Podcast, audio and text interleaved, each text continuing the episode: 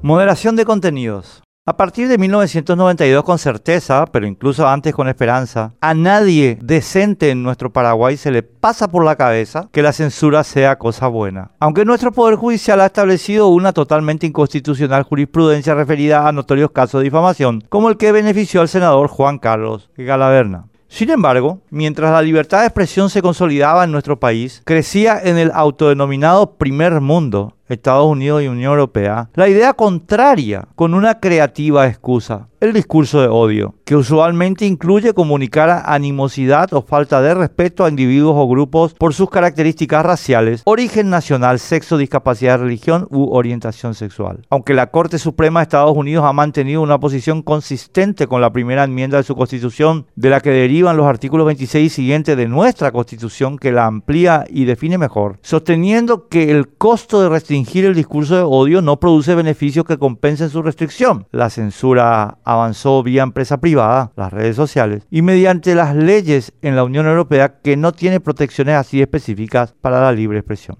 Y es mediante legislación promovida por la Unión Europea que la censura avanza a paso firme. Desde 2013 Facebook estableció la censura como política oficial a instancia de una ONG denominada Everyday Sex Project entidad que también logró establecer la censura en el campo de la publicidad comercial. El 31 de mayo de 2016, Facebook, Google, Microsoft y Twitter decidieron adoptar como normas propias la legislación autoritaria europea para establecer oficialmente la censura. En 2018 las redes ya estaban censurando como discurso de odio la Declaración de la Independencia de Estados Unidos y programas periodísticos. El falaz pretexto es proteger a los débiles, como si los sistemas de libre expresión no los protegieran suficiente y adecuadamente, con la doctrina de la responsabilidad ulterior enunciada por William Blackstone, incluida en nuestra Constitución en su artículo 28. Las redes sociales tienen ahora unos moderadores de contenido, sensores como en la definición técnica del concepto censura, que deciden lo que podemos leer y lo que no podemos leer en base a sus particulares dogmas ideológicos, tal como lo había advertido Thomas Jefferson en el Estatuto de Virginia para la Libertad Religiosa